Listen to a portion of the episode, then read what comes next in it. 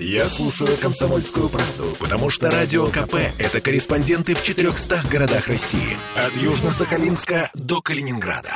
Я слушаю «Радио КП» и тебе рекомендую. Картина недели. Отвод наших войск от Херсона, гибель Стримаусова. Какие перспективы, варианты событий, э, развития событий мы вообще видим? Александр Записоцкий, ректор Гуманитарного университета профсоюзов, и Ольга Маркина. Э, обсуждаем некоторые итоги уходящей недели. Александр Сергеевич, а вам не кажется, что э, в данном случае отвод войск это, э, так сказать, э, вещь правильная и стратегически, возможно, правильная? Потому что мы сберегаем таким образом очень много жизней. Вы знаете, что на ваш вопрос я скажу? Я не хотел бы рассуждать. Я не журналист. Вот у журналиста это может быть профессиональная обязанность. У меня нет профессиональной обязанности разбираться в, и комментировать то, а, в чем я не могу разобраться до конца, и, может быть, вообще часть информации о происходящем, она составляет государственную тайну. Вполне возможно. Я не хочу э, в это вторгаться, поскольку э, вот я уже довольно-таки много лет выступаю комментатором э, вот у вас за вот этим столом в «Комсомольской правде», и один раз я дал неточный прогноз. Я дал прогноз, что события на Украине завершатся очень быстро. К сожалению, не вы один. Вот. Это, так сказать, меня... Мы все надеялись на то, что вы, это вы будет знаете, меня это в данном случае не обеляет. Вот. Я не хочу давать прогнозы и комментарии, не будучи вполне компетентным. Вот при начале специальной военной операции, вы знаете, я получил информацию, прежде чем открыть рот у микрофона. Возможно, из, я не, не могу сказать из самых авторитетных источников. Самый авторитетный источник – это Владимир Путин. И он никому ничего не говорил. Но мне он ничего не говорил точно точно. Да. Вот. Но из более чем авторитетных источников, и когда я проанализировал мнения из разных сфер, от разных очень авторитетных людей, я время от времени езжу в Москву, прохожу там э, по многим кабинетам и э, там кафе в различных учреждениях, где со мной тоже там пьют кофе. Ну, за мной, со мной пьют кофе и в кабинетах, там, за столами. Но иногда ты, так сказать, считаешь правильно выйти из кабинета для того, чтобы поговорить. Вот. Я вот сделал вот такое предположение. Практически чрезвычайно авторитетные источники в стране в разных сферах считали, что это закончится очень быстро. Но у меня есть такое ощущение, что только один человек примерно хотя бы э, знает, что будет происходить, и этот человек – это Путин.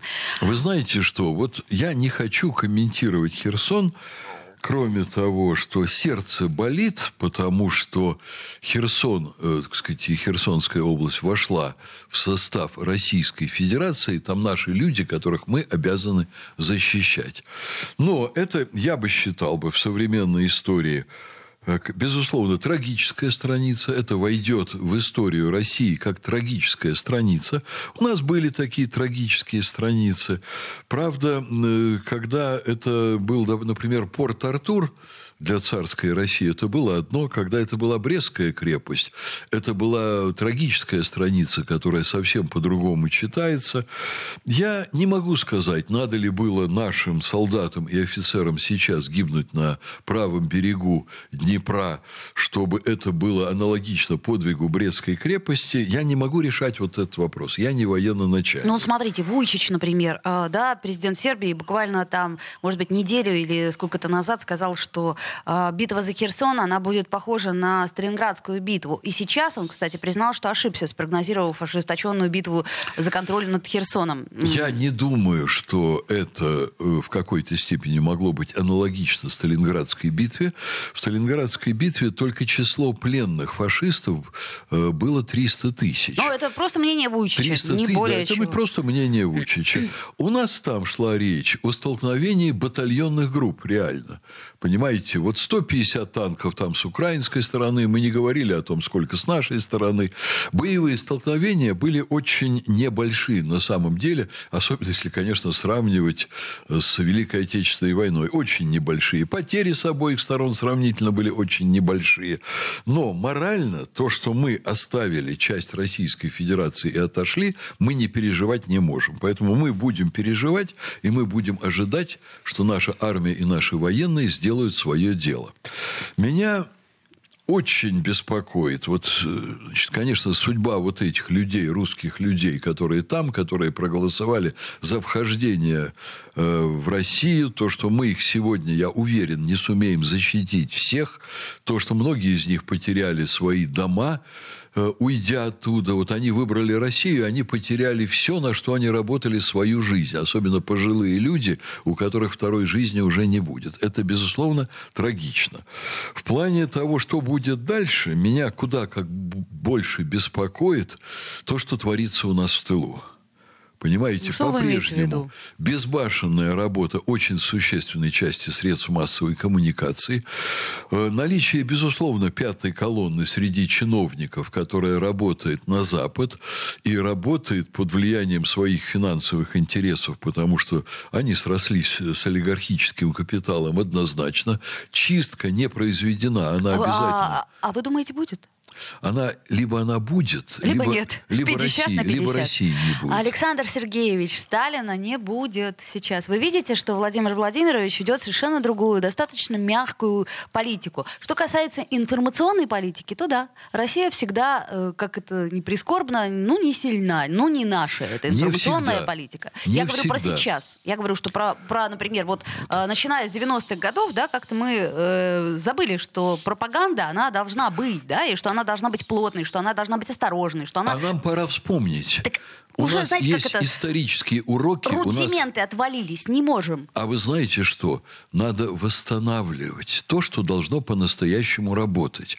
Вот я каждый день очень внимательно мониторю в разные, так сказать, времена суток, поскольку один из предметов моих научных исследований – это влияние СМИ на общественное мнение, и я должен понимать состояние СМИ.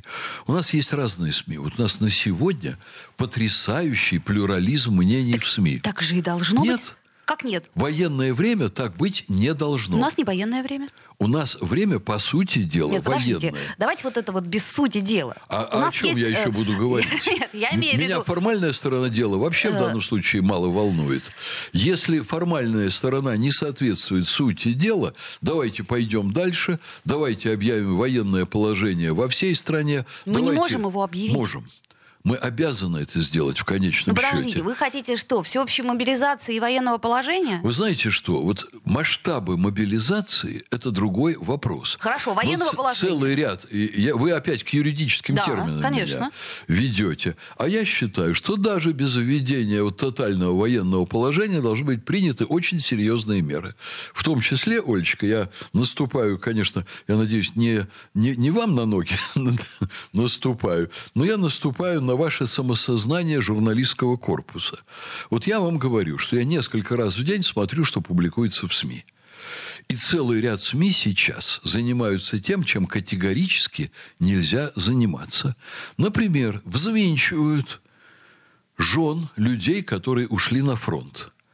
И подсовывают им модели поведения, которые они подсовывать не имеют права. Вытаскиваете своего мужа с фронта, осаждайте там государственные структуры, бейте стекла в военкоматах, я насчет стекол утрирую, а все остальное, вот людям предлагаются модели поведения, которые разлагают общество.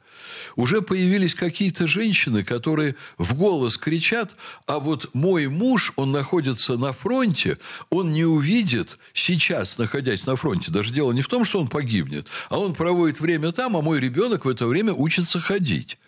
Значит, он не должен быть на фронте, он должен посмотреть, как ее ребенок и его сделают свои первые шаги. Александр Сергеевич, ну Стоп, смотрите. минуточку, еще одна вещь. А другая женщина начинает кричать что-то. А, мой муж вынужден ночевать в окопе.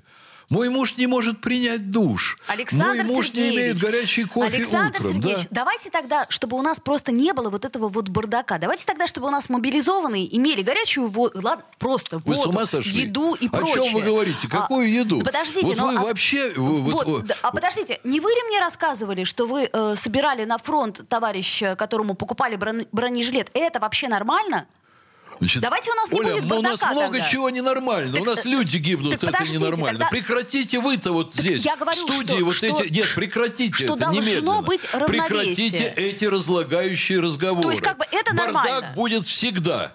Бардак будет везде. Бардак у любой армии. У любой армии не подвозят вовремя горячий суп. В любой армии есть разгильдяй. В любой стране есть разгильдяй. Задача страны – это преодолевать, Тогда спрашивать с репрессии, этих людей. жесткие репрессии. Тогда человек, Спрашивать ко- который надо, украл Олечка. кучу денег, Оля, не через прессу надо его спрашивать. надо было А вот расстрелять его надо. публично. Вот того, И кто... репрессии вот- жесткие. Вот, того, кто украл, надо посадить жестко, и я ни в коем случае в этом не сомневаюсь. Так почему же у нас и этого не офицера, происходит? который разорвал инвент... разворовал инвентарь, одежду и так далее, надо посадить, безусловно. Вот Оля мне здесь показывает, повесить надо. Она жестами показывает, и как у человека, значит, язык вывалится при этом тоже. Александр показывает. Сергеевич, Надо. ну надо, ну правда. Надо. Но, а- Но а- нельзя а, если мы давать. такую ведем половинчатую позицию, А вот и не надо кому-то можно, кому-то позиции. нельзя, у нас у всех чиновников Да. дети учатся за границей. До сих пор, Александр Значит, с Сергеевич. чиновниками надо разобраться. Каким образом? Я еще раз вам говорю, надо почистить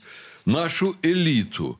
Надо почистить и от пятой колонны, и от бездельников, которые сидят в чиновничьих креслах ради того, чтобы воровать. Для этого нужно мобилизовать специальные организации, которые существуют, и просто поставить им такую задачу. То есть, чтобы у нас было НКВД, которое конкретно будет приезжать с черным воронком. Ну, я Смерть фашизму, Ага. СМЕРШ, Всё. НКВД, которое поняла, будет поняла вас. приезжать.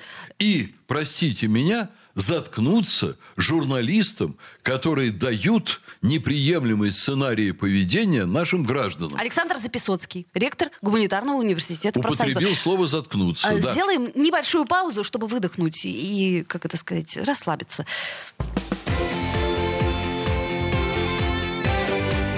Картина недели.